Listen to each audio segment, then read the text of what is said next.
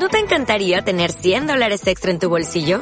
Haz que un experto bilingüe de TurboTax declare tus impuestos para el 31 de marzo y obtén 100 dólares de vuelta al instante. Porque no importa cuáles hayan sido tus logros del año pasado, TurboTax hace que cuenten. Obtén 100 dólares de vuelta y tus impuestos con 100% de precisión. Solo con Intuit TurboTax. Debes declarar para el 31 de marzo. Crédito solo aplicable al costo de la presentación federal con TurboTax Full Service. Oferta sujeta a cambios o cancelación en cualquier momento. Doc, ¿no hay bastante carretera para alcanzar los 140 kilómetros por hora? ¿Carretera? ¿A dónde vamos? No necesitamos carreteras. Hola, muy buenas. Soy Pablo Herrera y esto es Carretera Secundaria.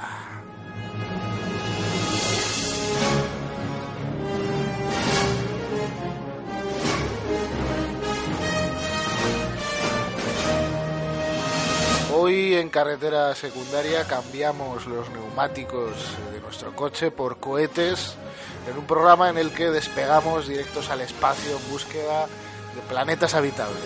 Hoy hablamos de una película reciente, una película de 2014, apenas tres años y medio pasan de su estreno, dirigida por un tipo que últimamente está de moda, eh, contiene viajes espacio-temporales, música envolvente a todo volumen y paradoja alucinógena incluida.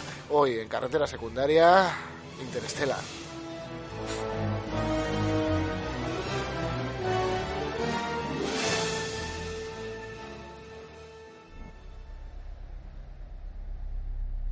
Módulo 1, preparado para separación. A mi señal. 3, 2, 1, ya. Separar.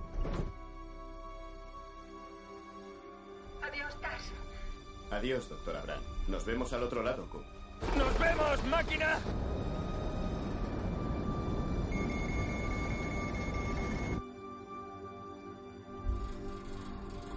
Muy bien, Case. Gran vuelo temerario. He aprendido del mejor. Ranger 2, preparado para separación. ¿Qué? ¡No! ¡No! ¡Cooper! Tres. ¡Cooper, qué estás haciendo! Tercera ley de Newton. Hay que dejar algo atrás. Dijiste que había suficientes suministros para los dos. Acordamos, Amelia.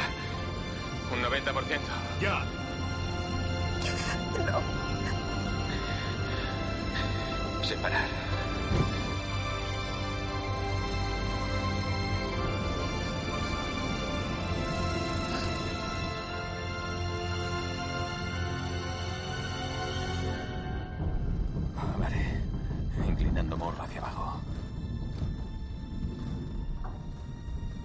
Aproximándome al horizonte de sucesos. Por favor, metiéndome por debajo. Para atravesarlo.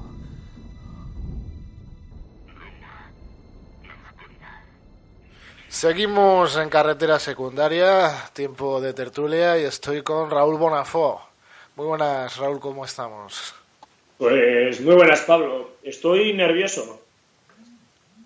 Pues Muy por- nervioso. ¿Por qué estás nervioso, muchacho? ¿Qué te atormenta?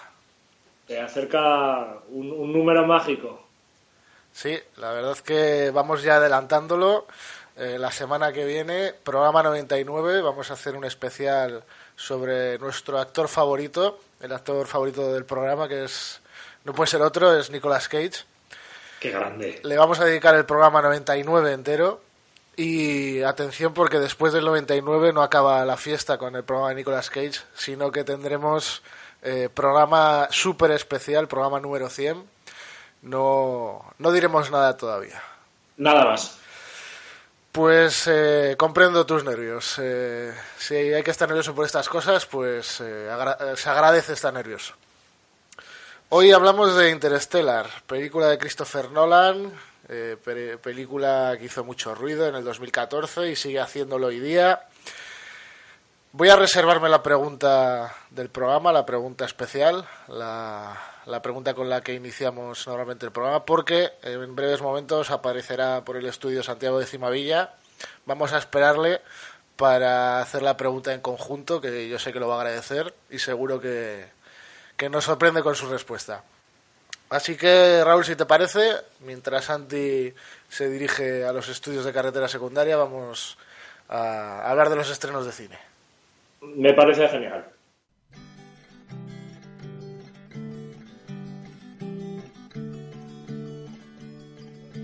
Los estrenos. Bueno, empieza fuerte la semana. Empezamos con un estreno que a muchos y a muchas moverá de casa al cine, a mí especialmente no, no sé a ti Raúl, 50 sombras liberadas. Pues nada, ni lo más mínimo.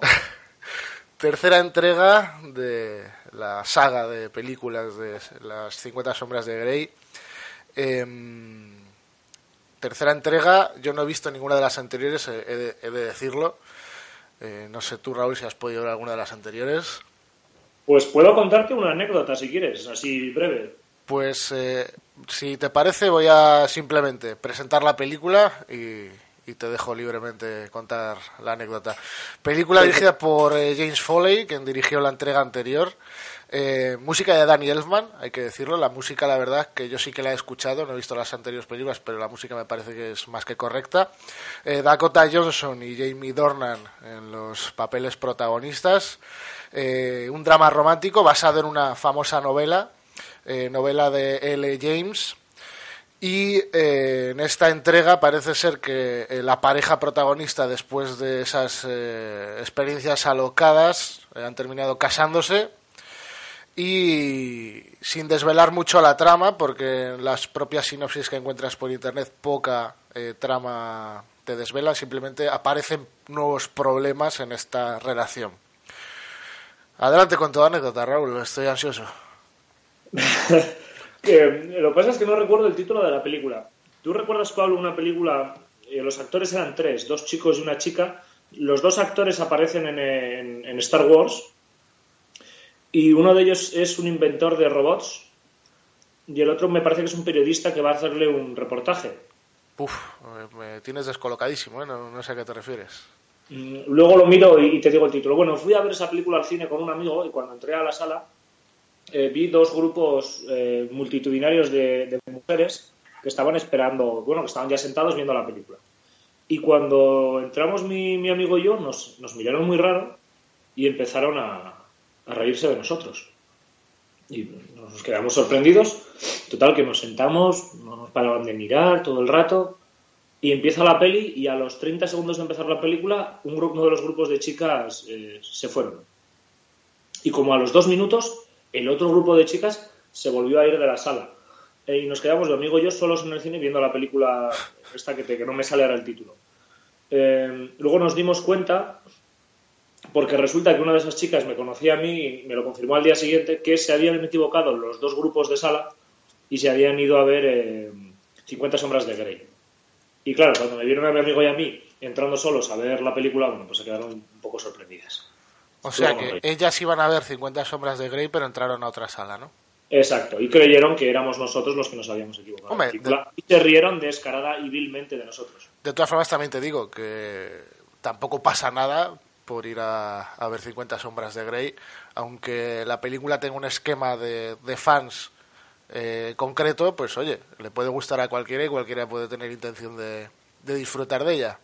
Pero eso no, es lo que pensaban las otras eh, telespectadoras. Es cierto. Eh, pues bueno, 50 eh, sombras liberadas, no sé, yo no sé qué puedo decir, eh, no me atrae en absoluto la saga, no he visto ninguna de las dos entregas anteriores, lo, lo, que he oído hablar de ella es que, que bueno, que, que, no sé si cumple su función bien o mal, pero la película es mediocre, o han sido mediocres ambas entregas, la segunda peor que la primera y parece ser que esta tercera es peor que la segunda. Eh, Yo, hay un, hay un em, crítico de cine que se llama Andrés Arconada, que, que sigo, me gusta, me gusta su punto de vista y cómo explica las películas, y comentaba de la primera que, que si el libro era muy malo, muy malo, la película era peor. Y yo creo que es la película que le he oído criticar que peor nota le, ha puesto. Yo creo que le puso un 1. Un 1 directamente. Entonces, bueno, pues si ya todo el mundo está diciendo que, que la 2 es peor y que la tercera es peor que la segunda, bueno, pues imagínense lo que se pueden encontrar en las salas. Bueno, es un claro ejemplo esta película pues de, marketing, ¿no? De que si vendes muy bien una película, eh, tienes además como referencia un bestseller, pues es probable pues que, al menos en taquilla cumplas, que yo creo que es el principal objetivo de estas películas, no, dudo que, aspiren a, mucho más. Vamos a poner un pequeño fragmento de 50 sombras liberadas y volvemos con más estrenos de cine. Buenos días, mi esposa. Buenos días, mi esposo. Señora Gray, mire por la ventana. Voy a llevarte de fin de semana. Puedo creerme que esta sea mi vida, que esté viviendo contigo.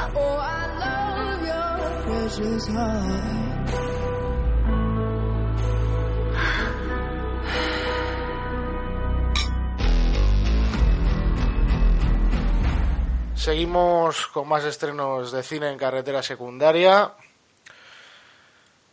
Nueva película de Clint Eastwood, 15-17 Tren a París, una película que narra eh, un trágico suceso real, eh, el, intento de atentado en un tren eh, el 21 de agosto de 2015, un tren que se dirigía a París. Y concretamente nos cuenta la historia de tres jóvenes, tres jóvenes que impidieron al terrorista alcanzar su destino eh, la película eh, nos meterá de lleno en la vida de estos, de estos tres jóvenes desde su niñez, adolescencia, eh, madurez hasta bueno hasta llegar al, al, al, atentado, al momento del tren, al 21 de agosto de 2015. Además, lo curioso de la película, sobre todo, es que Clint Eastwood ha contado con los jóvenes reales que intervinieron en el atentado. Los tres protagonistas de la película, este, Spencer Stone, Anthony Sadler y Alec eh, eh son eh, los tres jóvenes reales que intervinieron en, el atentado. Eh, obviamente, tres, tres, tres, individuos sin experiencia profesional en la actuación. No sé si, si, bueno, si igual actuaron de jóvenes en, en la función de la escuela, quién sabe, pero vamos, que no son actores y de la mano de Clint Eastwood, pues, eh, por lo visto, pues, bueno, las críticas ya dicen que, lo parece. Críticas eh, más o menos buenas para la nueva película de, de Clint Eastwood. Eh, Raúl, ¿qué opinas? Bueno, el último, el último director o gran director de cine clásico que nos queda, ¿no? A mí es un director que disfruto enormemente sus películas Sí que es cierto que para mí siempre tienen un pozo amargo, sobre todo las últimas películas que ha hecho, que, aunque las disfruto en el cine, siempre es algo apesadumbrado de la sala, pero me parece que a la edad que tiene, que yo creo que ya tiene que estar por los 90 años, me parece de una valentía tremenda que decida dirigir con el riesgo que conlleva eh, a tres actores, bueno, a, los protagonistas, ¿no? Yo, yo no recuerdo una película no me viene a la mente un, caso igual, ¿no? que con la edad que tiene tenga el valor de, enfrentarse a, esta situación, tanto él como, como, los actores, ¿no? Estuve informándome un poco sobre la película y contaba que e, ellos estaban como técnicos ayudando en la película pues eh, a, que se narrara de la forma más eh, real posible lo que, lo que hicieron. Y cuando estaban interpretando las escenas, explicándolas a la octava novena vez, a Clint Eastwood se le iluminó la mente y les propuso que que por qué no lo, por no lo hacían ellos. Y contestaron que si creían que debían de tomar clases de interpretación. Y Eastwood les dijo que no, que quería naturalidad mayúscula. Y yo creo que es lo que nos vamos a encontrar en esta, en esta película. Sí, la verdad que mira, estoy contigo en prácticamente todo lo que has dicho. Eh, comparto esa idea de que las películas de Clint Eastwood, o sobre todo pues, la última tirada de películas, son películas, pues, eh, dramas intensos, duros, eh, difíciles de visionar una segunda vez, precisamente por esa carga, emocional tan, tan grande que poseen y sí que te, descolocan. Son películas pues que te, te, tocan la fibra más sensible. Eh, en cuanto a, lo, atrevido por parte de Clint Eastwood, vamos, sin duda lo comparto. A su edad, ya no solo. Bueno, yo, yo creo que esta gente, cuando llevas toda la vida en el mundillo, eh, quizás el dejarlo sea el error, ¿no? Eh, al final es un poco lo que te mantiene activo, lo que te da vida, ¿no? Y, bueno, que los años sigan pasando y sigamos contemplando eh, películas de Clint Eastwood. Vamos a poner un fragmento de 15-17, Tren a París, y seguimos con más estrenos de cine.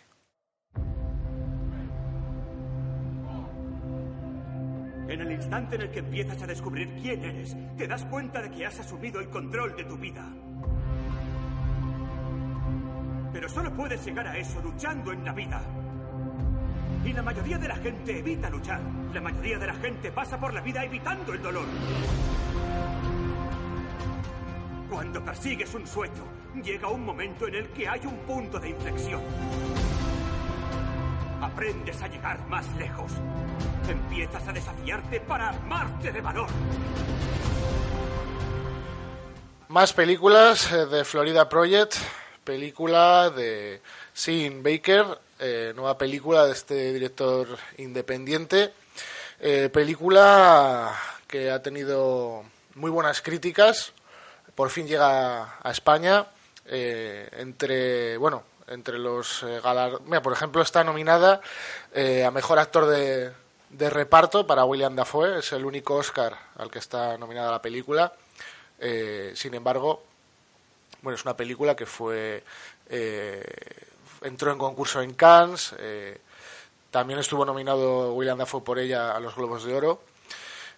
bueno, una película que aparte que, que, que, William Dafoe aparece en ella Brooklyn Price, Brian Binate y Caleb Landry, entre, entre otros. Una película que narra eh, la historia de una niña de seis años y, su, y un grupo de, amigos de ella eh, que pasan eh, un verano en un pequeño motel em, de, del extrarradio de una gran ciudad cercana a, bueno el, el, hotel está cercano a Disney World y bueno se va viendo un poco las andanzas de, los niños rodeados siempre de esa de la presencia de los adultos y los adultos metidos siempre en, problemas de adultos, problemas complejos para los niños, eh, así que veremos un poco pues mezclada quizás la, la inocencia o, veremos la película desde la perspectiva inocente de un niño y, y, cómo esa cruda realidad eh,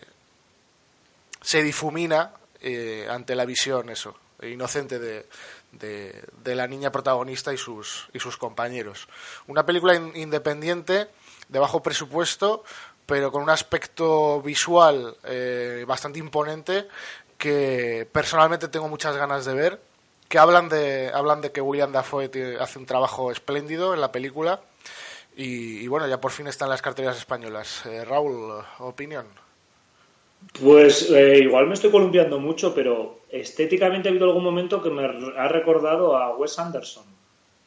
No sé si por el trato de los colores, algún tipo de, tiro de cámara. yo creo que quizás eh, la fotografía tan colorista, el, el, gran angular en todo momento, pues que eso con, los planos tan abiertos. sea eso, el gran angular salvando las distancias, ¿eh? pero me ha recordado, no digo que vaya a ser una película ni mucho menos como las de Wes Anderson, ¿eh? de hecho creo que no, tiene, no va a tener nada que ver, pero sí que estéticamente me ha, recordado un poquitín. Eh, bueno, sí, totalmente de acuerdo con lo que has dicho, hablan de ella como, como una de las mejores películas que, que trata en el tema de la infancia, con un gran William Dafoe y un reparto que está, está genial. Yo creo que es una propuesta muy interesante para, para ver en pantalla.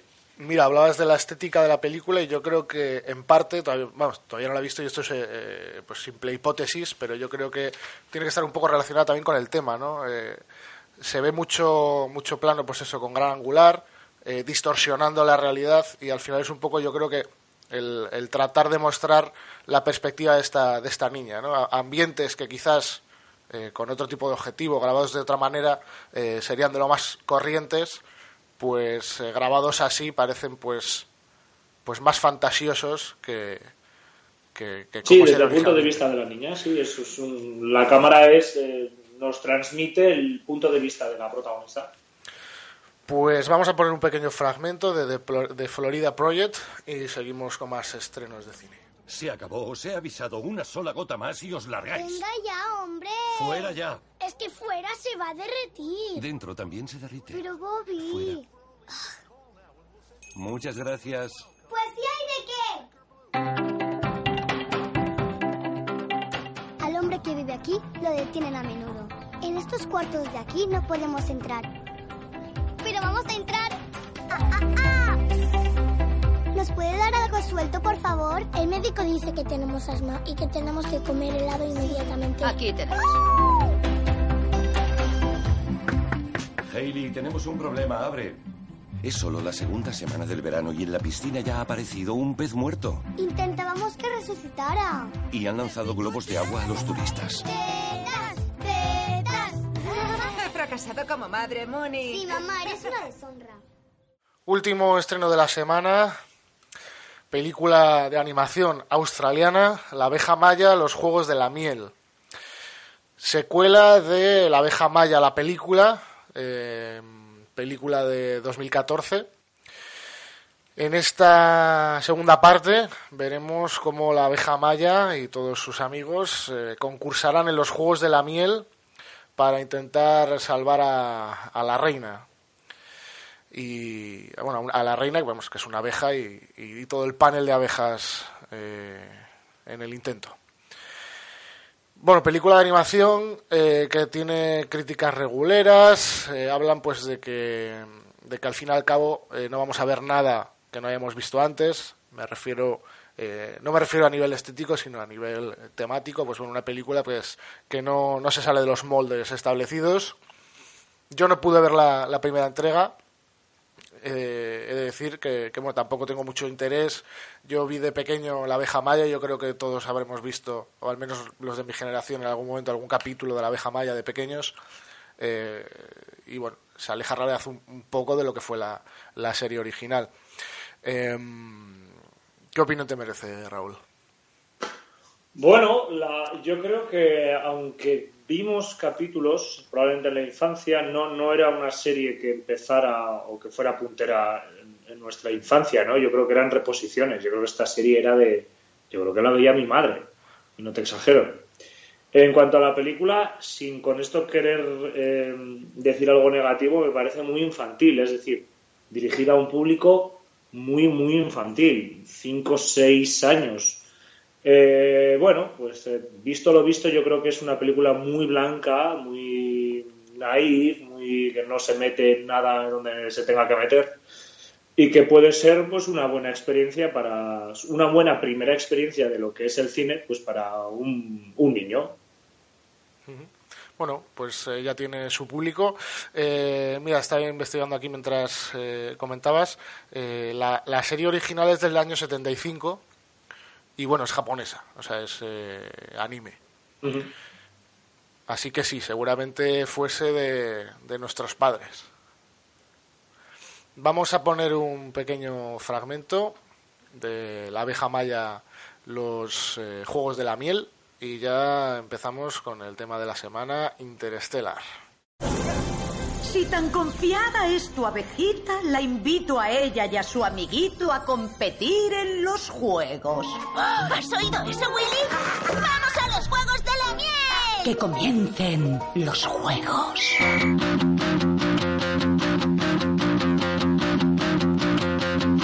Tiempo de tertulia.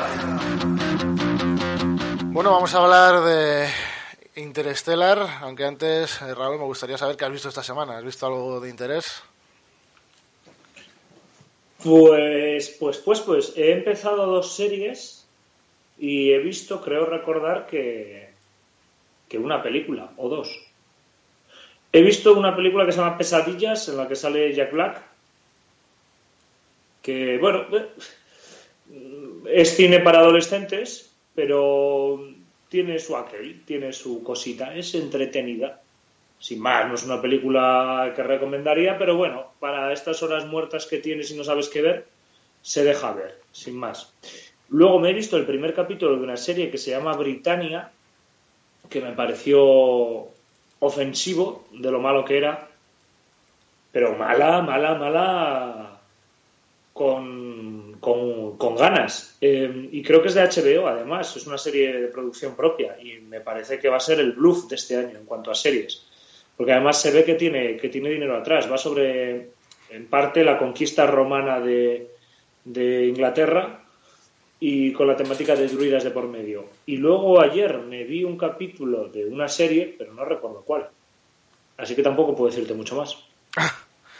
Yo, mira, yo he empezado eh, a ver una serie también, una serie que ya tiene sus años, es de, dos, de 2003, Arrested Development, eh, que la verdad me está pareciendo bastante simpática, el reparto está muy bien, eh, cantidad de caras conocidas, eh, una, una, serie más de bajo presupuesto, grabada así aparentemente rápido, pero con un guion bastante, bastante elaborado, muy divertida. Y vamos, seguiré viéndola y, y lo poco que he visto ya es para, para recomendarla.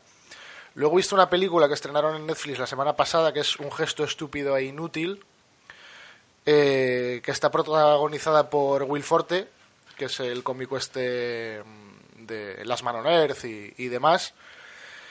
Y la verdad es que la, la película es bastante mala, pero eh, la historia que cuenta es bastante interesante y luego estuve indagando y, y, al, al, final, pues bueno, la, la película mmm, la saqué cierto beneficio pues la, por la investi investigación eh, de después. La película trata sobre eh, Doug Kenny, es una o sea, es, biográfica y es este tipo es quien inventa la National Lampoon, que es una revista americana de, de chistes eh, que tuvo pues una gran acogida eh, por los años eh, 70 80 la película es, intenta ser una comedia alocada y divertida y a mi juicio pues no, no resulta eh, del todo eh, no, no, consigue esas metas eh, lo que ocurre es que bueno luego empiezas a investigar y la vida de este hombre pues sí que tenía cierto interés además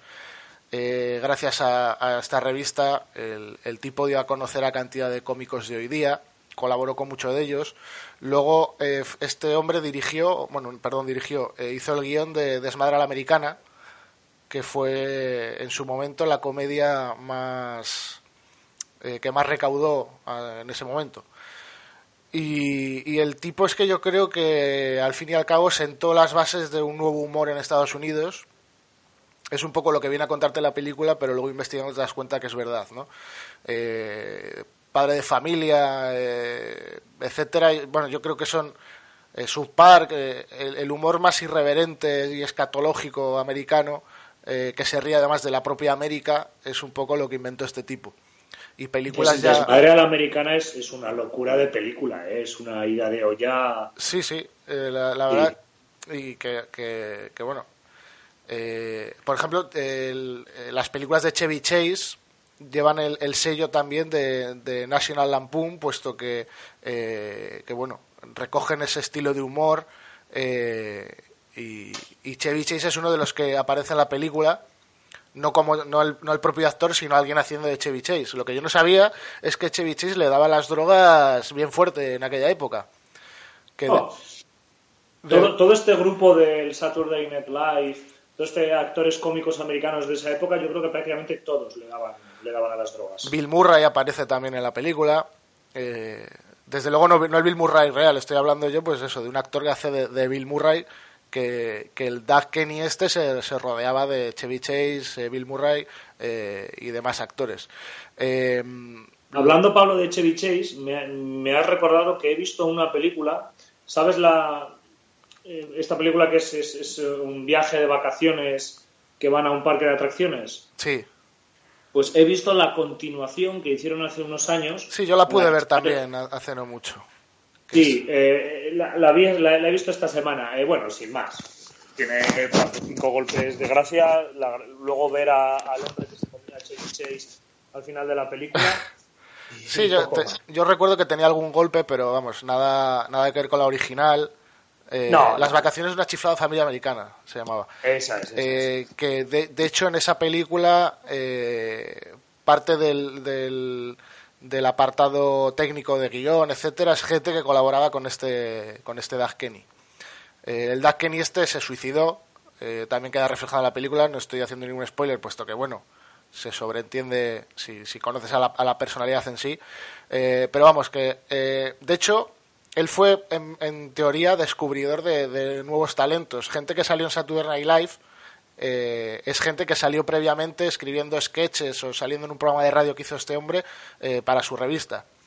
Eh, incluidos Chevy Chase y compañía. Esta gente previamente a, a, salir en el Saturday, o sea, el Saturday Night Live cogió a mucha gente que este hombre había cogido previamente. O sea que, uh -huh. en cierto sentido, Curioso. fue un, un descubridor de, de muchos talentos cómicos de la época. Fíjate que te he dicho Saturday Night Live sin, sin saber que tenían conexión, porque por el tipo de humor y los actores que salían, algo de relación parecía tener.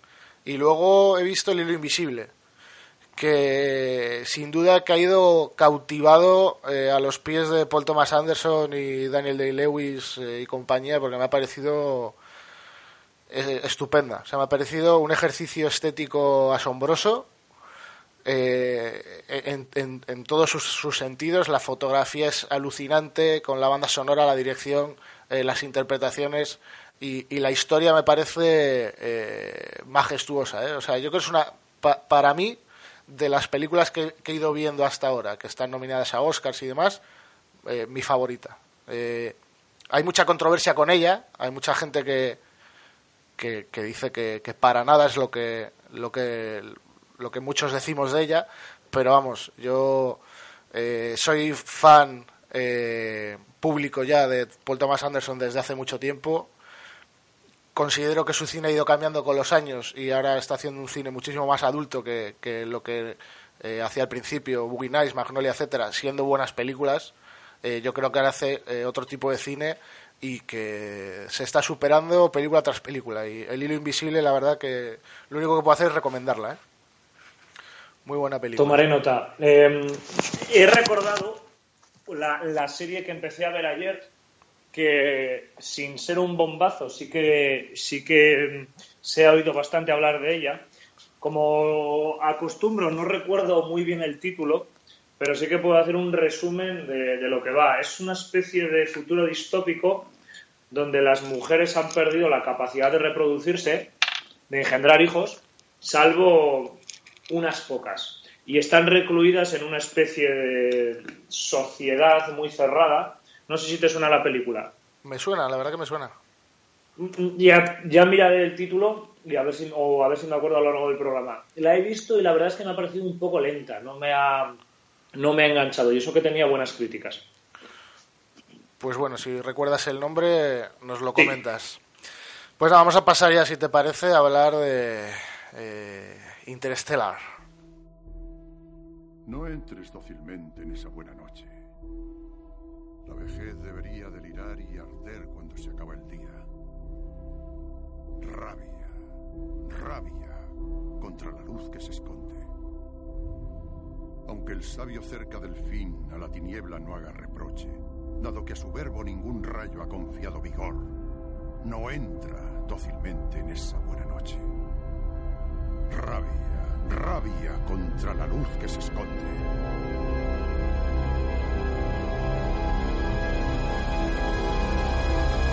Bueno, estamos aquí otra vez para hablar de Interstellar. Eh, como Santi eh, se retrasa, eh, tengo que hacerte la pregunta sí o sí. ¿Te gusta Interstellar, Raúl? Sí, sí me gusta, por varias razones. Uno, porque me parece que es una buena película, muy buena película con sus cosas, pero en general muy buena película, muy sólida. Y luego porque es un tema que a mí siempre me ha, me ha fascinado. Los dinosaurios y el universo son de estos temas que desde pequeño, por la razón que fuera... Has dicho primero los dinosaurios y digo, jolín, se habrá confundido de película. ¿Qué película ha visto este? no, no, los dinosaurios y el universo del espacio en general son temas que desde pequeño me han encantado y que hoy en día sigo, sigo leyendo sobre ellos, sigo informándome y, ver una película que trate desde un tema de vista controvertido pero científico al 100%, un tema que me apasiona tanto y que creo que lo, que lo muestra con, con, tanta certeza y con tan acierto, pues, pues, pues sí, claro que me gusta esta película, bastante además. Pues eh, se agradece esa opinión, ya que, bueno, eh, si seleccionamos una película, eh, qué menos que, que hablemos de algo que nos gusta. Eh, yo la comparto, la verdad. Pues sí, la verdad que a mí también es una película que me gusta. En su primer visionado en el cine no salí del todo satisfecho. La vi una segunda vez y me gustó más que la primera. La vi una tercera vez y me gustó más que la segunda. Y ya no sé las veces que la he visto, pero eh, me, terminé rindiendo eh, ante, ante Nolan.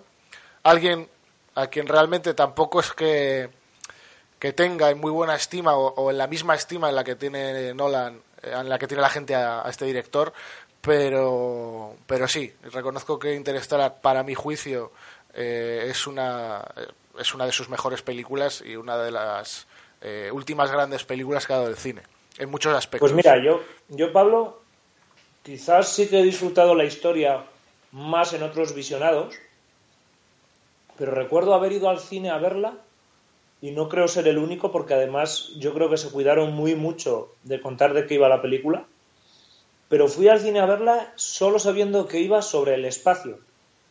La fui a ver sin, sin idea de a lo que iba. Y recuerdo de quedarme sorprendido con las imágenes, con la trama de estas películas que cuando que, que, si te estuvieran grabando a ti mientras la ves, aparecerías con la boca desencajada. Yo sé que viendo esa película se me desencajó la mandíbula unas cuantas veces. Yo, mira, también fui al cine sin saber mucho de ella. Eh, vi el, teaser que lanzó, que lanzó la compañía eh, poco antes de, lanzar ya el, tráiler. Fue lo poco que, vi antes de, empezar a verla. Sabía, pues eso, que iba a hablar sobre el espacio y el propio título de la película te decía mucho. Eh, el cartel lo vas a ver sí o sí, yendo al cine o, o, o vamos, anunciado en la prensa, etcétera. Y, y, bueno, sabes eh, el género que vas a ver, pero poco, poco más sabía y sí, eh, uh -huh. me sorprendió muchísimo. Yo tampoco eh, querría, no sé si a ti te gustaría hablar de ello en sí, pero tampoco me gustaría hablar del apartado científico de la película. Yo no, vamos, no puedo presumir de tener un nivel cultural excesivamente alto en cuanto a, a ciencia eh, como para eh, ponerme a criticar aspectos de la película. No sé si tú sí, pero, pero vamos, eh, en general lo que se dice de ella en este aspecto es que eh, es bastante eh, fiel a, a bueno a, todas las teorías actuales y, que, que es difícil encontrar incongruencia en, en, en la ciencia que expone la película. Hombre, mira, yo no sé si lo que voy a decir es exactamente correcto, pero yo creo que hay una diferencia entre una ley científica y una teoría científica, ¿no? Una ley científica es algo que es eh, inviolable, siempre se cumple, y una teoría es una posibilidad, ¿no?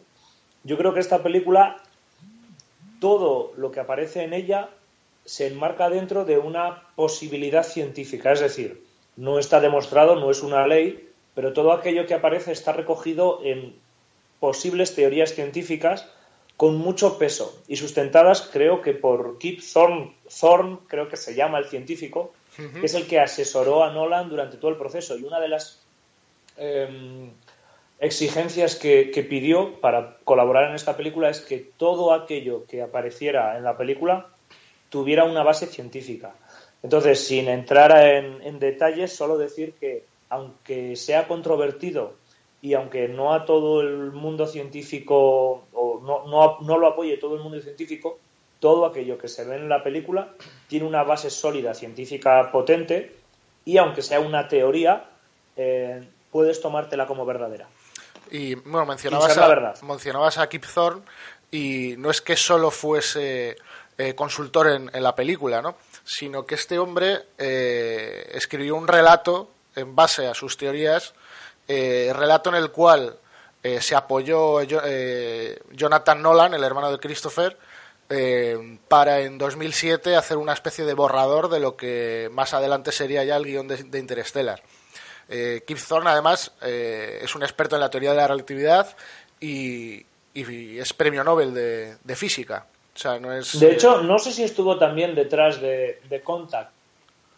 Es una película en la que Carl Sagan creo que también de hecho, no, no sé si Contact, igual me estoy columpiando, pero creo recordar que tenía algo que ver con Carl Sagan. No sé si viene de un relato de él. Carl Sagan es el, ha sido, porque falleció, el científico de divulgación más importante, o al menos más conocido que ha habido. Y yo creo que este, que este hombre también estuvo detrás, eh, apoyando científicamente la, el libro de Carl Sagan, ¿no? Eso no lo sé, y pero vamos, este. sí que sí que es eh, conta que está eso eh, basada en una novela de Carl Sagan eso pero es. no sé hasta qué punto Kip Thorne eh, estaba Creo que por estuvo ahí. también de, de, consejero detrás de esa película supervisando el, el entramado científico sí uh -huh. pues bueno si te parece vamos a hablar eh, lo primero del guion el guion de la película con su curioso desenlace, ¿no? También hablaremos de ello. Yo creo que quizás si, si quitamos ese desenlace, mucha gente eh, abrazaría la película y hay gente que quizás eh, no, no está muy convencida con el final que tiene, pero sin duda yo creo que está construida completamente para que el final sea ese y no otro. Eh, ¿Qué te parece el final de la película? Hombre, yo creo que todas las películas que hablen sobre el espacio-tiempo van a caer in- inexorablemente en paradojas, ¿no? Eh, la película muestra cómo ciertas señales son las que permiten viajar en el o descubrir, ¿no? Ese agu- agujero de gusano y el viajar a través de ese agujero de gusano es el que les permite al final de la película contactar entre ellos. Está cogido con pinzas, aun siendo una posibilidad, ¿no? Pero si científicamente nos dicen que nos lo podemos creer, ¿por qué no nos lo vamos a creer en un mundo como en un lenguaje o a través de un lenguaje como el cinematográfico, que yo creo que es mucho más flexible que el científico, ¿no? Hombre, pero al fin y al cabo, el, final, la paradoja de la que, mencionabas, realmente se aleja un poco de, de lo que es teoría científica, ¿no?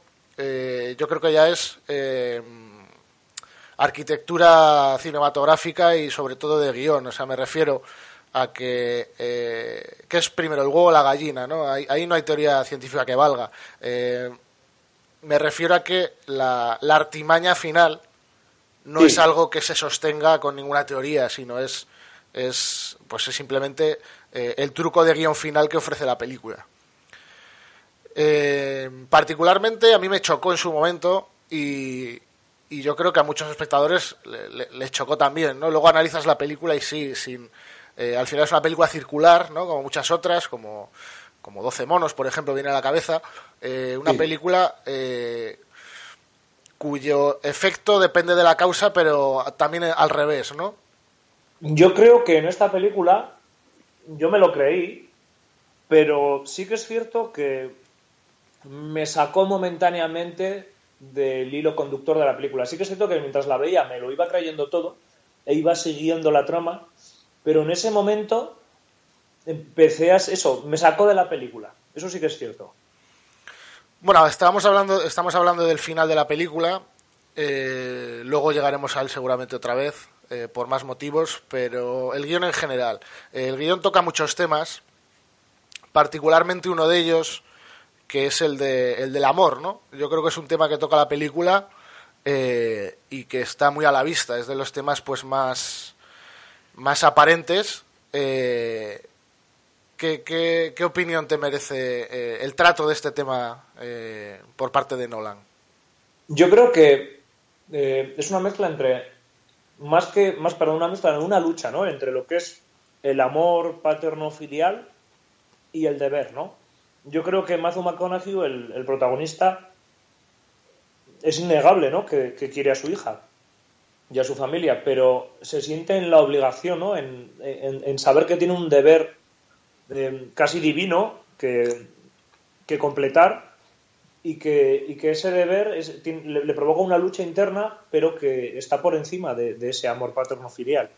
y yo creo que eso está bastante bien tratado, sobre todo por, por, bueno, al final la hija no comprende que su padre le, le abandone, ¿no? Y es algo que es muy...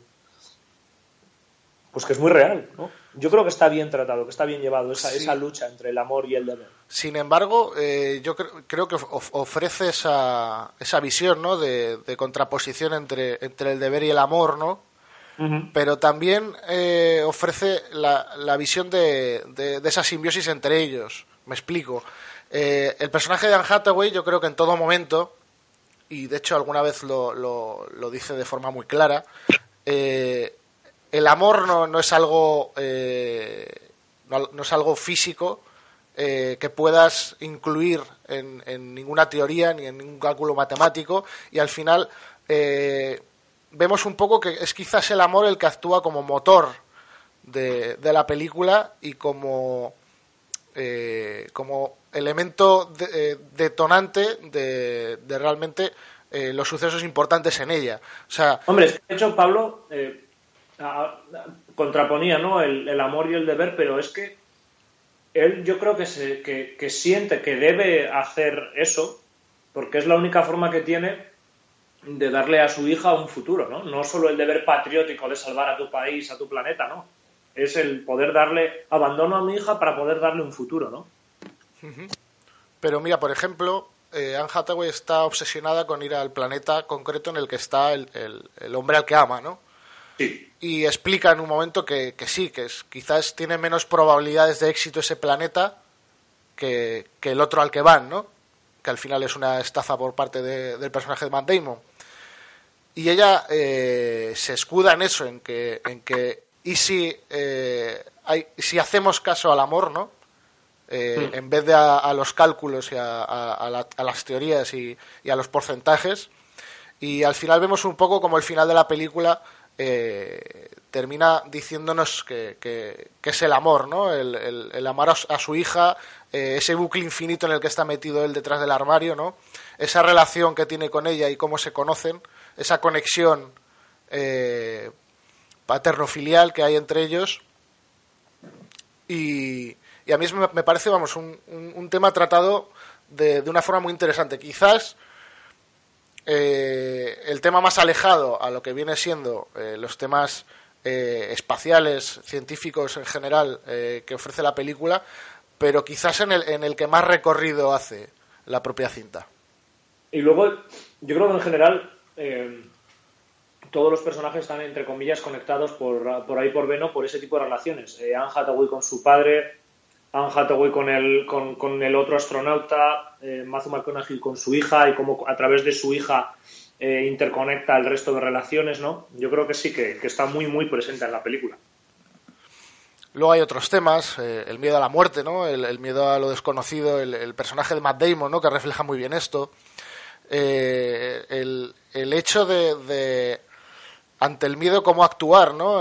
porque al final eh, si el personaje de Anne Hathaway prima el amor ante el deber, el personaje de, de Matthew McConaughey prima el deber ante, la, ante, el, ante el amor, el personaje de, de Matt Damon prima eh, o sea, la, su la supervivencia, la supervivencia eh, personal ante la supervivencia de la especie, ¿no? Puesto que te puedes cargar una misión multimillonaria y, y la última misión posible por salvar a tu especie, eh, y te la puedes cargar por el simple hecho de, pues de, no morir en ese planeta eh, solo.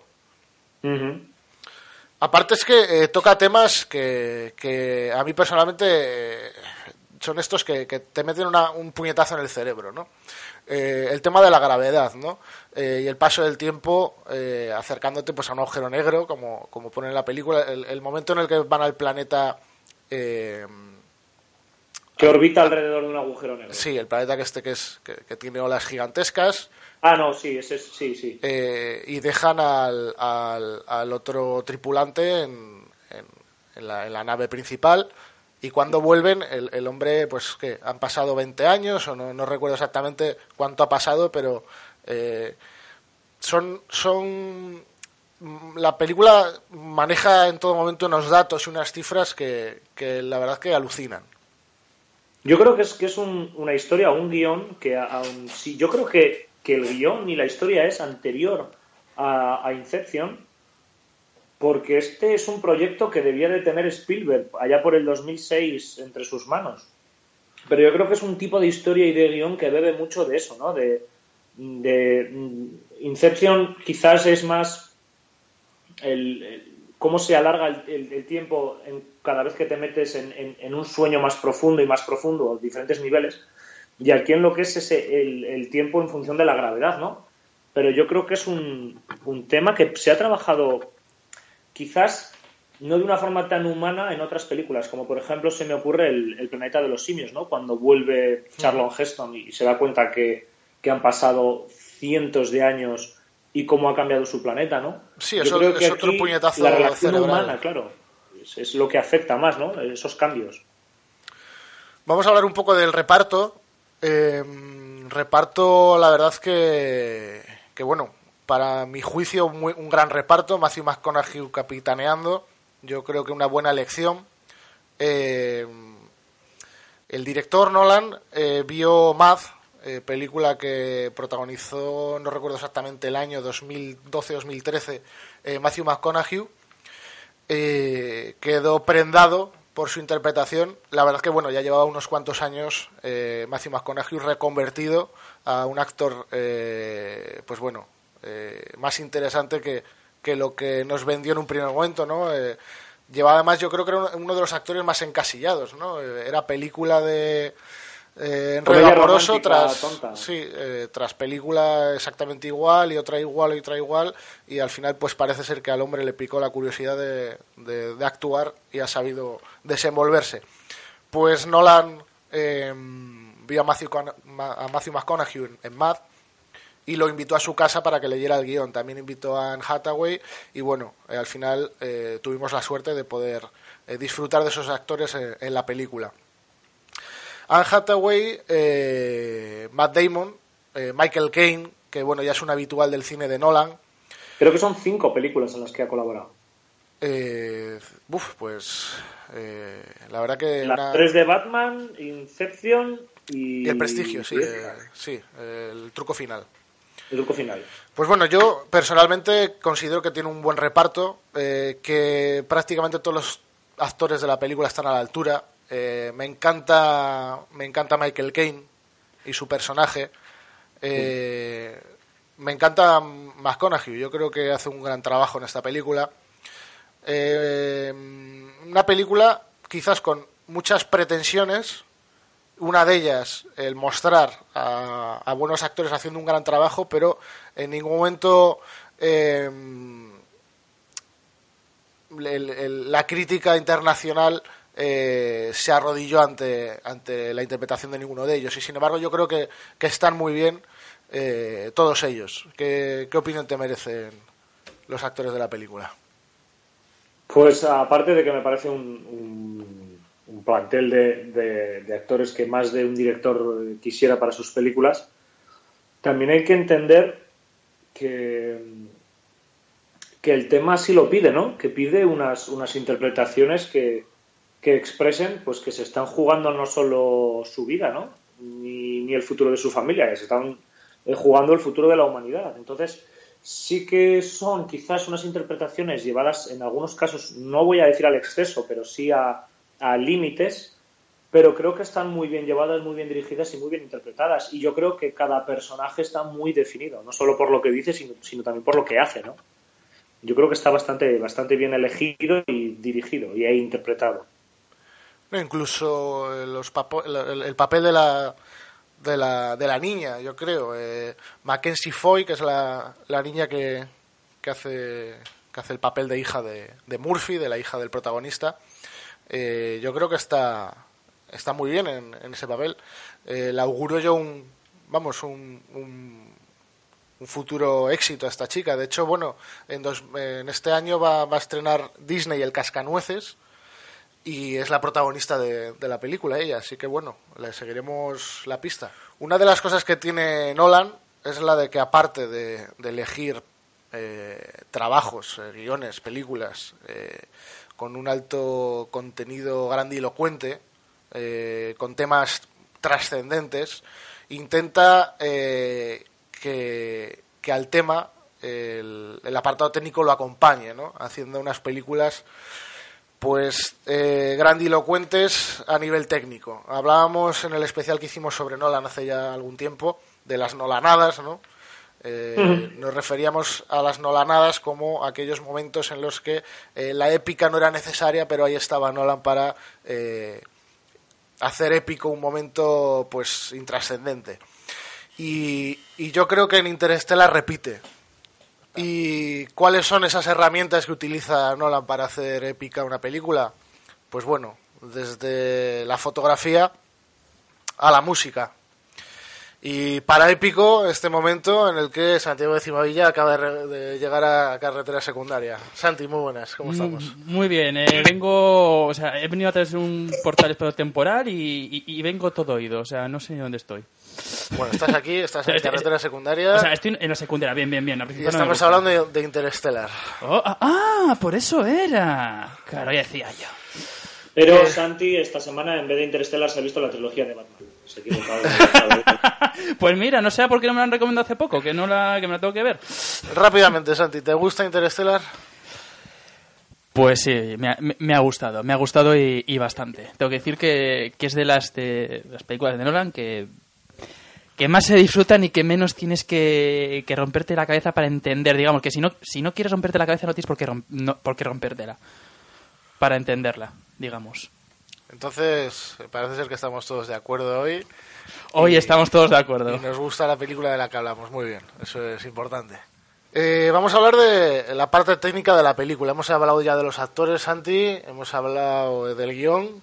Eh, vamos a meternos con lo técnico, que al menos eh, de eso sí que... Pues en cuestión de la, de la factura técnica es que no tengo nada que decir eh, malo. De hecho, todo, todo es bueno.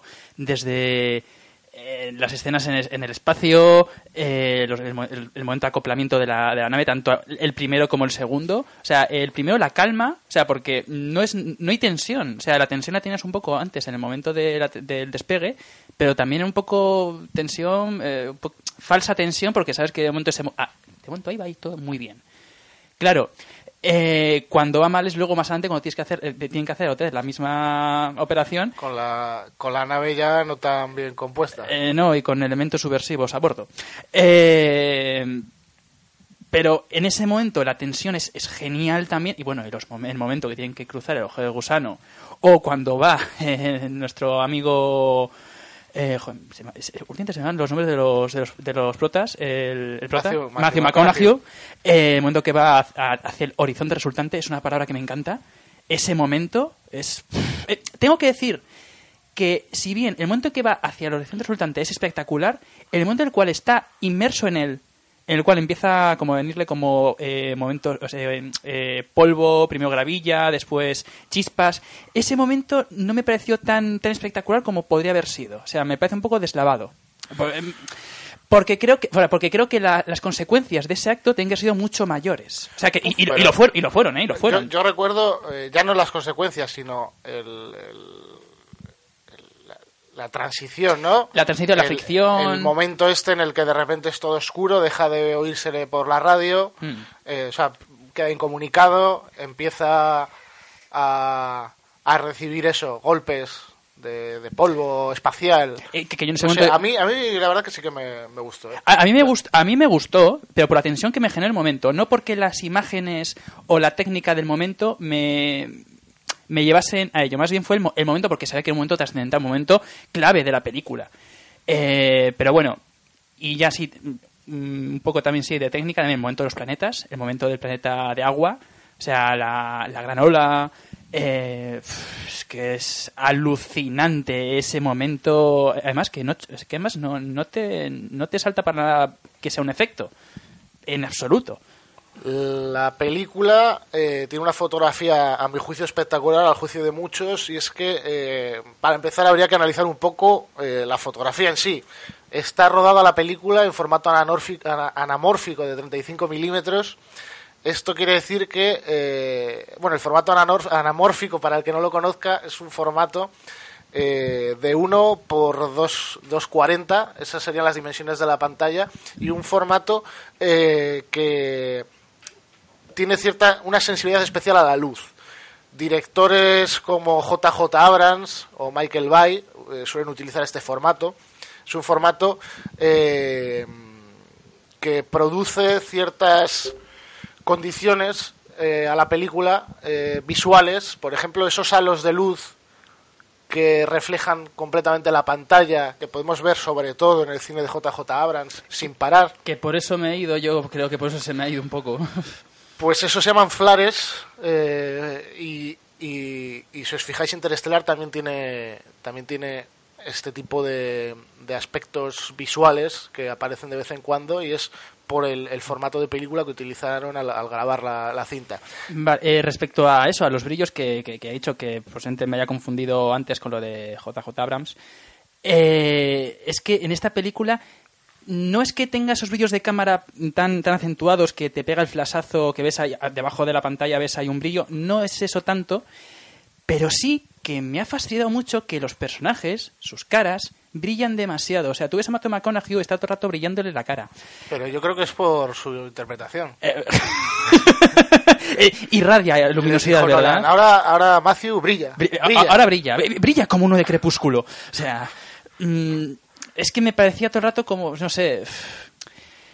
Voy a hacer un poco la, el símil un poco, eh, un poco malo, pero como eh, la mítica calva que te brilla todo el rato que ves a, a lo lejos, la, pues así, pero toda su cara.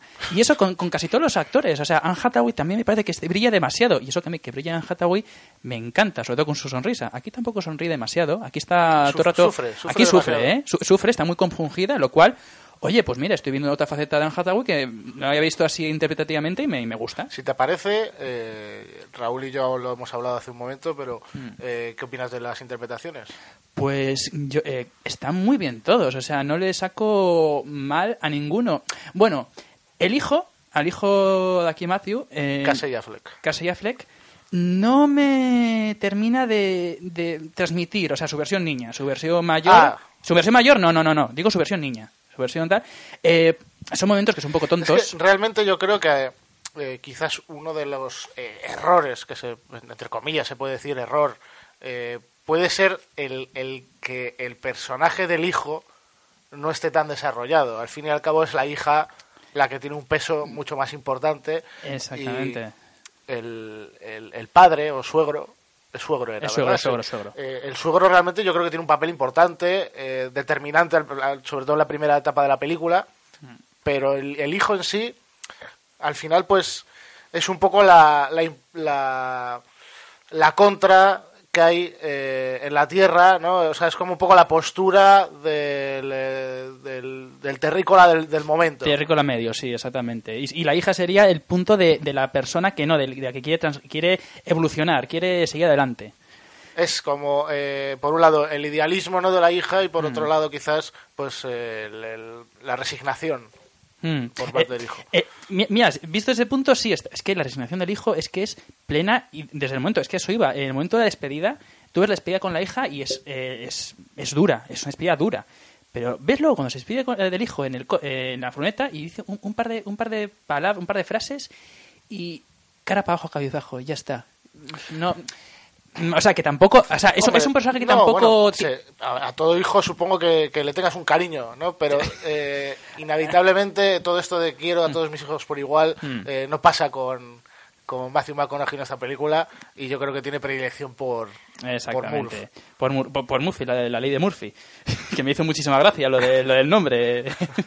y luego, del resto del plantel de actores, pues eso, eh, luego está el, el padre de. Bueno, el suegro de, de Matthew, que hacía muchísimo que no veía este actor en pantalla. Y, joder, la última vez que lo vi fue, pues. En una, en una de televisión, creo que fue en mi. En mi marciano favorito o algo así, creo que el padre, que era de la familia de. Sí, familia de marcianos, que venía a la Tierra y se quedaba allí. Bueno, aquí, en la Tierra. Eh, y luego este Michael Caine, que decir de Michael Caine, Eh, es- tiene un papelón genial y va a ser en los pocos papeles que haga en el cual su personaje, al final de la película, piense, ¿serás hijo de tu madre, eh, Caine? O sea, ¿pero cómo se te ocurre, eh, cabrón? bueno yo creo que peor que Michael Caine quizás es eh, Matt Damon Eh, no, a, a ver, por eso he dicho Porque cabrón, no he dicho hijo de su si, puñeterísima. si Mike- Michael Caine al fin y al cabo lo que hace es eh, dejar tirada la humanidad que hay en la Tierra, pero intentar que, que de alguna manera se salve eh, la raza humana, ¿no? Mm. Eh, el personaje Matt Damon ya directamente es me da igual la raza humana en la Tierra o en el espacio, lo que quiero es salvarme yo. Mm. Que, que bueno, que al final, cuando antes de que, de que reviente eh, el módulo y él, eh, como que va a decir algo no, lo importante es la misión, como y dices, ¡ay, que se quiere redimir! Adiós, Matt. la, la película, la verdad que yo creo que a nivel visual eh, es muy interesante eh, y está muy conseguido eh, lo que en, en principio yo creo que, intención tenía, ¿no? La espe- espectacularidad espacial está muy lograda. La mayoría de los planos se rodaron con maquetas, hay que decirlo. Hay mucha maqueta eh, en la película, luego que bueno, eh, todas tuvieron su trabajo de digital- digitalización eh, posterior, pero una de las escenas más impactantes son las escenas espaciales con las naves y con el cohete. Y yo creo que, que ese realismo eh, es tal gracias, pues eso, a utilizar maquetas como antaño que, que yo creo que dotan a la película de más eh, autenticidad.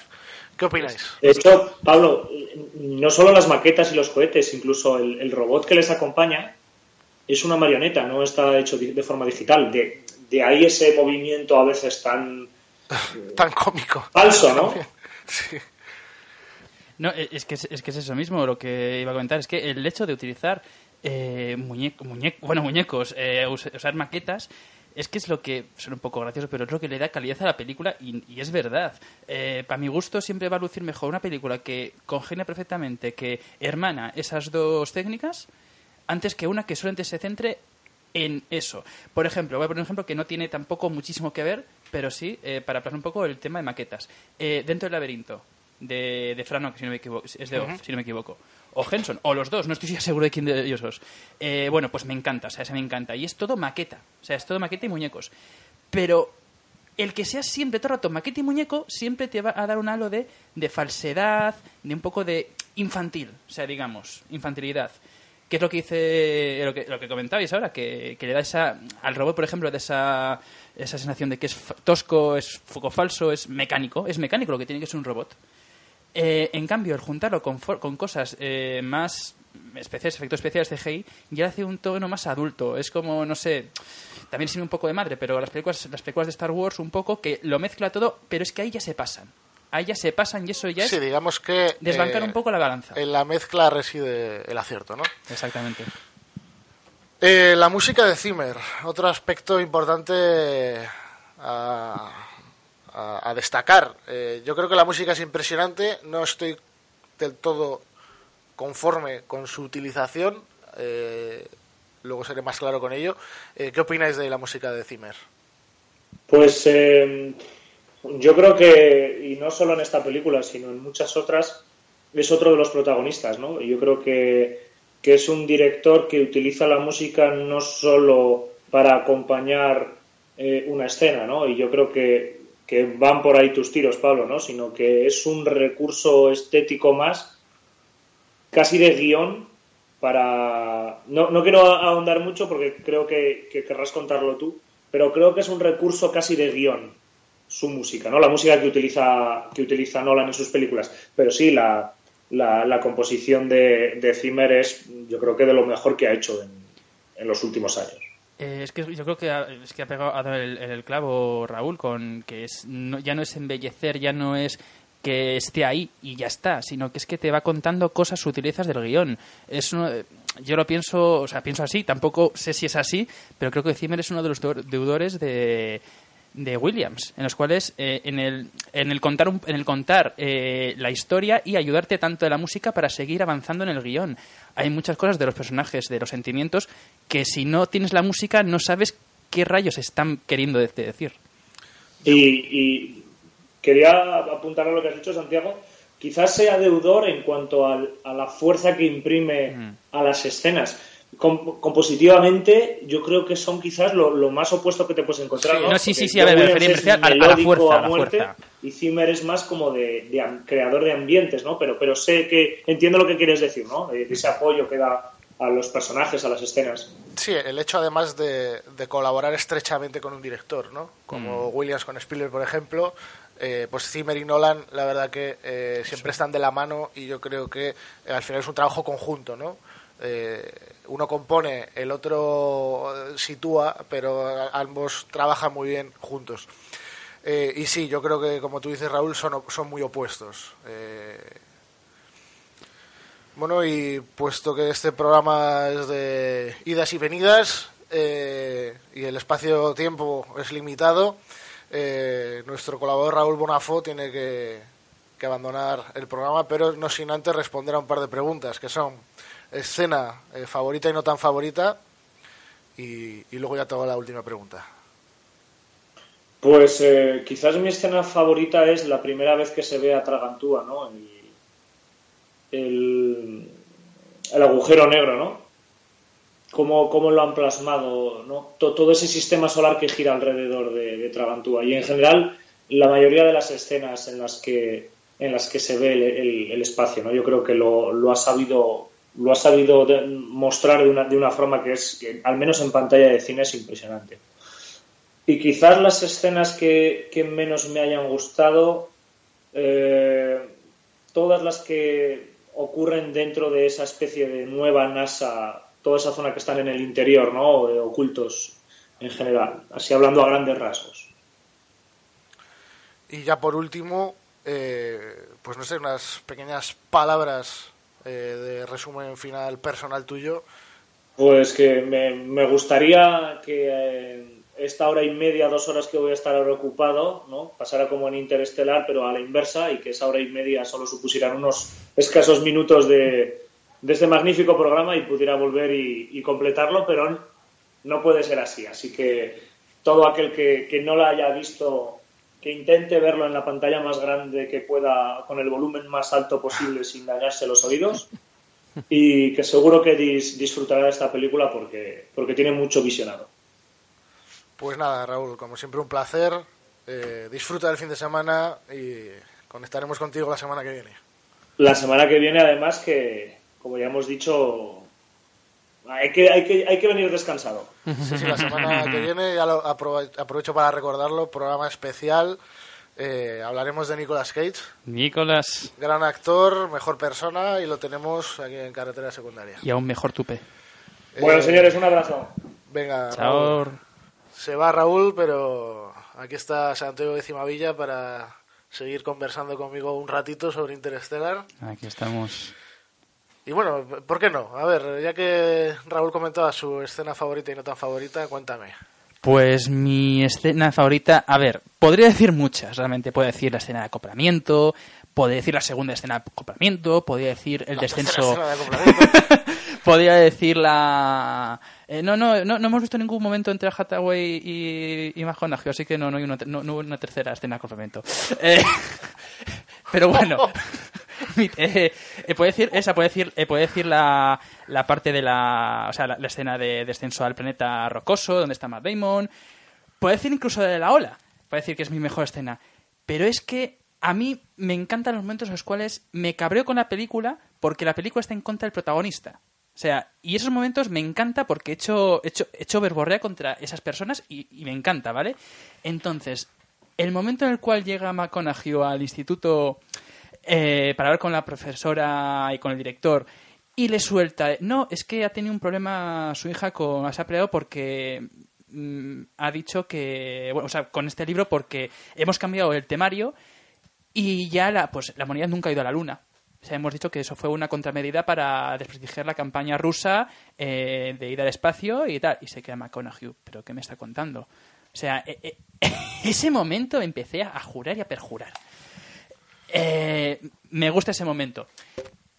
También ten- y ahora voy a decir dos momentos que me- no me gustan y uno de ellos es dentro de un momento que me encanta, ¿vale? Pero porque me parece un poco fuera de sentido. La, uno que no me gusta, pero porque es repetir demasiado ese momento de, explicar lo que es un agujero de gusano, un agujero negro o un, o un agujero de gusano. El momento de papel y, y lápiz.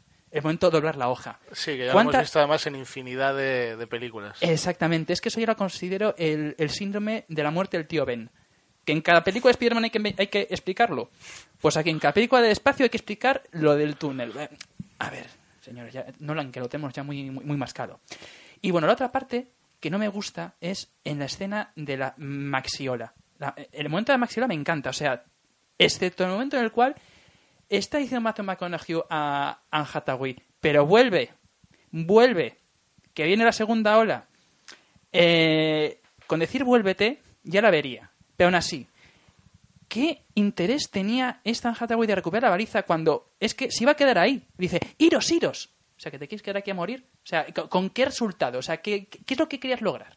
Quedándote aquí. No, no vas a lograr nada con la misión, porque decías, no, es que por la misión, por la humanidad. Pero si te vas a ahogada ahí.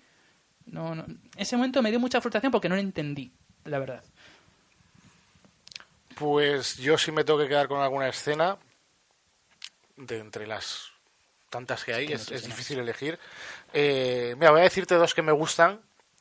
Me gusta mucho la escena del despegue con eh, Michael Caine de fondo en voz en off con ese poema de Dylan Thomas tremendo. Eh, súper épico con esa música de Zimmer que va cada vez subiendo de volumen, subiendo de volumen, subiendo de volumen hasta, hasta que vibra toda la, la sala y, y termina con un plano eh, enorme en el que vemos la, la nave di- diminuta. Me parece impresionante a nivel técnico, a nivel visual y, y, vamos, en todos los aspectos me encanta esa escena.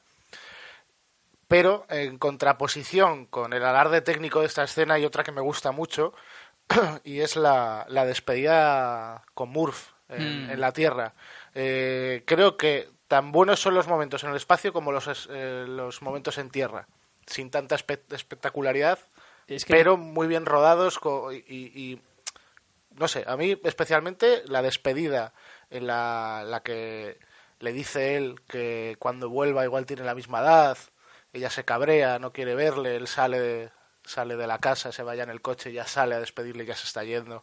Me pareció fantástico. Me pareció fantástico y desgarrador. Y desgarrador totalmente. Y luego, si tengo que escoger una escena que no me termine de convencer, pues igual el final. El final me parece que es demasiado blandurrio para lo que eh, la película nos cuenta. La película, o sea, realmente es una peli eh, de, de temática, entre comillas, contundente, eh, y al final, pues, el final es muy de melodrama de Antena 3. O sea, eh, a ver, sin, sin, sin, Sin se- despre- sin desprestigiar los sin melodramas de desprestigiarlo, Antena 3. pero el hecho de que al final la vea ella, esté ella rodeada con toda la familia, eh, justo en el lecho de muerte, me parece todo exa- exageradamente eh, al límite. No sé, tampoco era necesario que estuviese ya rodeada de 50 personas allí, eh, que la despertaran exclusivamente pues, para despedirse y, y con- concretamente esté él. Mira, yo en, ese, en, ese, en esa escena yo creo que hubiese tenido más fuerza y mejor y haberse evitado lo que le estás atacando tú, que también yo se lo achaco realmente, esa- eso tampoco me gusta que esté rodeado, que hubiese aparecido en la, en la casa, en la casa, so- solamente ella, en la, como está puesto, como está puesto como en la granja, que está puesto como si fuese un, un museo realmente, de dónde se inició todo. Eh, que hubiese aparecido ahí ella, sola, y pues los últimos momentos, o, o incluso que no tuviese que morir. ¿Sabes? Es que eso Hombre, el hecho de que no mu- de que muera también da pie a que él tenga que irse eh, a repoblar otro planeta. Pero no. porque pues- ya no tiene ya no tiene a su hija ahí para o sea, su hija ya no le va a necesitar eh, ya, ya ha terminado esa fase de, de su vida y ahora tiene que Pero proseguir no tendría por qué ser así. Yo creo que mm, eh, el- la, su finalidad última era, sí, vale, salvar a sus hijos, pero también salvar a la humanidad. Eh, irse a la Tierra y conseguir poblar otros sitios. E- eso, por lo que ve, se va a conseguir y se está consiguiendo en el, cuando llega él a, a ese futuro. Eh, bueno pero de esa manera cierras más también la, la- la trama de de, de, de De. Hathaway De- sí. eh, eso queda más cerradito pues eh, volviendo más Eso por sí. ella que no ves siquiera el reencuentro me parece bien Mm. en ese aspecto me parece bien hubiese sido muy Disney no que hubiese llegado más y se hubieran fu- fundido en un abrazo y hubiese terminado de eh, hecho- la película pero no gracias a Dios no De hecho, en los momentos antes, cuando eh, cuando se están despidiendo en la nave, antes de que McConaughey vaya a ir a Coop- Cooper, voy a decir también por su nombre de personaje, eh, va a intentarse en el erupción resultante, que un poquito antes que se juntan los cascos entre ellos, eh, le coge ella de la, de la- del casco, se juntan, yo pensé, eh, mira, porque está, por- porque está el, el cristal, que si no, ahí estoy viendo un beso, pero de, de los de tornillo. Eh, y bueno, el, y el momento ese de... eh, pero, pero, me has mentido. Ya te dijimos que es sinceridad a un 90%, ¿verdad? Ya está. te, te voy a preguntar qué opinas del final. Ya lo he hablado con Raúl hace un momento, pero me gustaría saber tu opinión. No del final final, eh, de lo que estábamos hablando ahora, del reencuentro. Me refiero a pues toda la escena de la librería, eh, el espacio bucle. Eh, ¿Quieres, que, quieres meter- que nos metamos en, en terrenos fantagosos? Hombre, no. No, no, Por no. encima, pero por encima, hombre. Sí, no, sí, sí. A ver, eh, ¿qué opino? Opino que como, como forma de, de- chocar, de, de que te explote la cabeza, es la leche. O sea, es muy buena. O sea, porque en ese momento que llegues, eh, pienses que te vas a encontrar... Bueno, es que realmente no sé lo que te vas a encontrar cuando, cruce, cuando cruza ese, el horizonte resultante. Mm, y que te encuentres en, en, la, en esa zona tan... eh, co- como... eh, fabricada, o sea, fabricada, que es artificial. Yo me quedé, eh, ¿qué es esto? Luego te empiezan a alargar el rollo de, eh, de que sí, que son, son eh, es, el futuro, es el futuro de la humanidad, eh, los que nos han llegado hasta aquí, la- las futuras generaciones. Bueno, al, al fin y al cabo todo es muy hipótico. Es- no, no, no, no dejan claro nada en absoluto, es- hacen, pues, eh, eh, lucubran los, los posibles hechos. Exactamente. Eh, me parece que está bien, es- está bien montado, eh, como te lo están, como digamos cómo está. eh, a ver. Es que también para explicar los giros que tiene Nolan y cómo te vas, cómo te va sembrando las cosas, Nolan también es, es- es curioso también. Pero está muy bien las, las semillas que te van sembrando a lo largo de la película. Está bien. Lo único que sigo sin entender es el papel de la gravedad eh, en todo esto. Yo, eh, es lo que sigo sin entender muy bien. Eh, el tema de que la- es la gravedad lo que, lo que ayuda a, a comunicarse. O sea, es lo único que puede traspasar el, eh, digamos, el, el tiempo también, puede romper esa barrera. Y tampoco entiendo por qué va a lugar a dar a lugar a su librería. Es lo que me, me rompe la cabeza después de pensado. O sea, me parece muy bien llevado, realmente, me parece bien llevado, si no te quieres romper la cabeza. Efectivamente, yo mira, estoy contigo en- justo en esa frase con, las con la que terminabas. Eh, yo creo que el final que vemos en la librería y, y demás eh, no tiene eh, una... O sea, si toda la película se rige por una exactitud eh, científica en cuanto, en cuanto a hi- hipótesis reales, ¿no? Es el, el momento de la película en la que se aleja completamente de eso para dar lugar a, pues, a ciencia ficción, a, a- a cine, eh, resolviendo, gracias a ese momento, todas las tramas de la película, pero eh, dejando que, que este momento sea pues como un parche necesario para que todo cobre sentido y un parche realmente eh, sin, sin respuestas. No sé si me explico. Eh, sí, eh, mm, sintetizando un poco lo que has, lo que has dicho, eh, toda la película te están vendiendo el método científico, que hay que, llega, hay que hacer ensayo y error hasta que sea una hipótesis y, y luego a una teoría. Eh, y luego al final esa escena te dejan, o sea, no te lo explican, pero te dejan a decir que lo hizo un mago. Sí, básicamente. Es lo- como eh, cuando pides eh, explicaciones a un, a un mago y te dice, no, no, es, Es magia, exactamente. Precisamente. Nolan, ¿qué ha pasado aquí? Eh, ¿Dónde está la ciencia? No, no, esto ya es cine. Esto es Bueno, cine... y, si- y- y- y si quieres sacarle más, te decir, no, es que la, la magia adelanta su tiempo, o sea, la ciencia de su tiempo siempre se considera magia. Pues ya está, e- es eso, no, no, no, no penséis más. Por- porque es que es...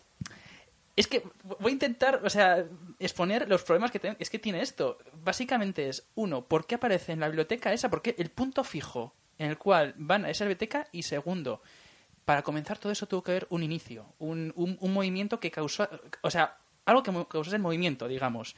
Y es que no nos deja, no nos dice qué es lo que causó ese primer... Al fin y al cabo, yo creo que es, como ya ha utilizado Nolan en cantidad de veces, una trampa de guion perfecta, ¿no? Eh, si, si Memento, por ejemplo, era una trampa de estructura, ¿no? Porque la peli de forma lineal no tiene, no tiene interés alguno. No, no, y además que tú hiciste el- la prueba. Sí, bueno, eso es parte de mi enfermedad. Eh, reedité la película para verla en orden y, y sí, eh, es una película que hay que verla como te la están poniendo porque si no, no tiene el, el menor de los sentidos. Eso es una, una trampa eh, de estructura. Eh, yo creo que en esta película esa escena es una trampa de guion. Pero bueno, desde luego esto estará abierto a debate y seguro que, muchos opinan lo contrario, justifiquen a Nolan en ese aspecto. Yo eh, he de decir que, bueno, la peli como se sostiene en base a esa escena, todo cobra sentido gracias a esa escena, pues esa escena obviamente no la puedes eliminar y que lo demás tenga sentido. Había, había que darle sentido de alguna manera a la película y esa escena es la, la que eligieron, ¿no? Exactamente. Y a ver, es lo que, lo que he dicho al principio, que de las películas de Nolan, me parece que es la que menos trampa tiene. O sea, si consideramos eh, trampas en plural. O sea, porque una película puede tener varias trampitas. Esta tiene una gran trampa, pero que está solapada por, por maravillosidades que es que no, no tienes ningún problema con ellas. Además, lo que decías antes, que las partes de la película del principio, de la primer tema de la película en la Tierra, me parecen eh, escenas de que te, que te cuentan un contexto que incluso con cosas que no te enseñan y, ni siquiera te mencionan, ya te lo, te lo hueles. Por ejemplo, el hecho de que no hayan animales, que no veas ningún tipo de animal, eh, o la empatía que puede tener una, una niña con, con los seres que va alrededor. El hecho de eh, cuando están persiguiendo al, al dron, que que va, que va volando y lo consiguen capturar. a mí, todo el rato me pareció que estaban intentando capturar un animal real. Y es lo que parece la niña. De hecho, le comenta al padre, eh, pero si no ha hecho nada, eh, ¿por qué no lo dejamos en libertad? Mm, me parecen cosas que, aunque están explotadas, o sea, te las estamos mostrando, obviamente, pero que incluso si me ponen menos de espacio, del espacio, y me ponen más de la, más de, la Tierra con este tipo de cosas, yo lo veo encantado. O sea, más minutos no hubiesen importado. Santiago de Cimavilla, eh, conclusión final. Que me parece una muy buena película de Nolan. O sea, si se quiere espectacularidad y si se quiere mm, buenos momentos de tensión, mm, es una película genial. Es para verla en una pantalla decente, bien grande, porque si no, no se puede apreciar realmente. Eh, sobre todo los momentos, momentos que es que voy a llamar 2001, eh, ya solamente sea por el momento de la, de la nave orbitando o del momento de entrar en el túnel, porque me parece es totalmente como cuando atraviesas, atraviesa 2001 atraviesa, atraviesa, bueno, la movida psicodélica. Solamente que imaginado de otra forma y bastante muy buena, muy bien, ¿eh? Y tampoco eh, y tampoco, digamos, abusaron del efecto de distorsión temporal, como pasó en Guardians of the Galaxy en la segunda película, que se le fue la pinza, empezaron a, hacer, a saltar clic y se, y se empezaron a desfigurar los personajes en la nave. En cambio aquí no, aquí hay un momento en el cual están atravesándolo y Anne Hathaway alarga la mano y se le distorsiona la mano un poco. Que te puedes pensar, a ver, ¿por qué no se distorsiona de la nave? Pero que dices, no tienes por qué pensar demasiado o sea, las cosas que te muestran en pantalla son lógicas. O sea, son lógicas dentro de la lógica que te está plasmando la película. Y no tengo nada más que decir. pues eh, película interestelar... Eh, Interesante. Grata en muchos aspectos. Eh, de una maravillosa técnica que yo creo que solo se puede disfrutar en pantalla grande. Pude verla en el cine dos veces, recuerdo. Y, la verdad es que ojalá tuviese en casa una pantalla similar a la de los cines, pues para, para disfrutarla como, como se debe. Eh, pocas películas son las que necesitan, yo creo que, de, la tecnología audiovisual eh, del medio para el que están construidas, ¿no? Los cines para disfrutarse, y esta es una de ellas. Santiago de Cimavilla, eh, como siempre, un placer tenerte aquí en carretera secundaria. Igual, siempre, ya, lo sabes, Pablo, aquí siempre es momento para cambiar de opinión. Eh, pasa un gran fin de semana y la semana que viene lo voy a recordar otra vez, especial Nicolas Cage. Oh, sí. Vamos a tener un, yo creo que un programa muy divertido. Un programa eh, despejado. Despejado. Y, ya la siguiente semana será programa número 100, que todavía será más especial que el 99. Santi, nos vemos en el programa 99. Bueno, un abrazo.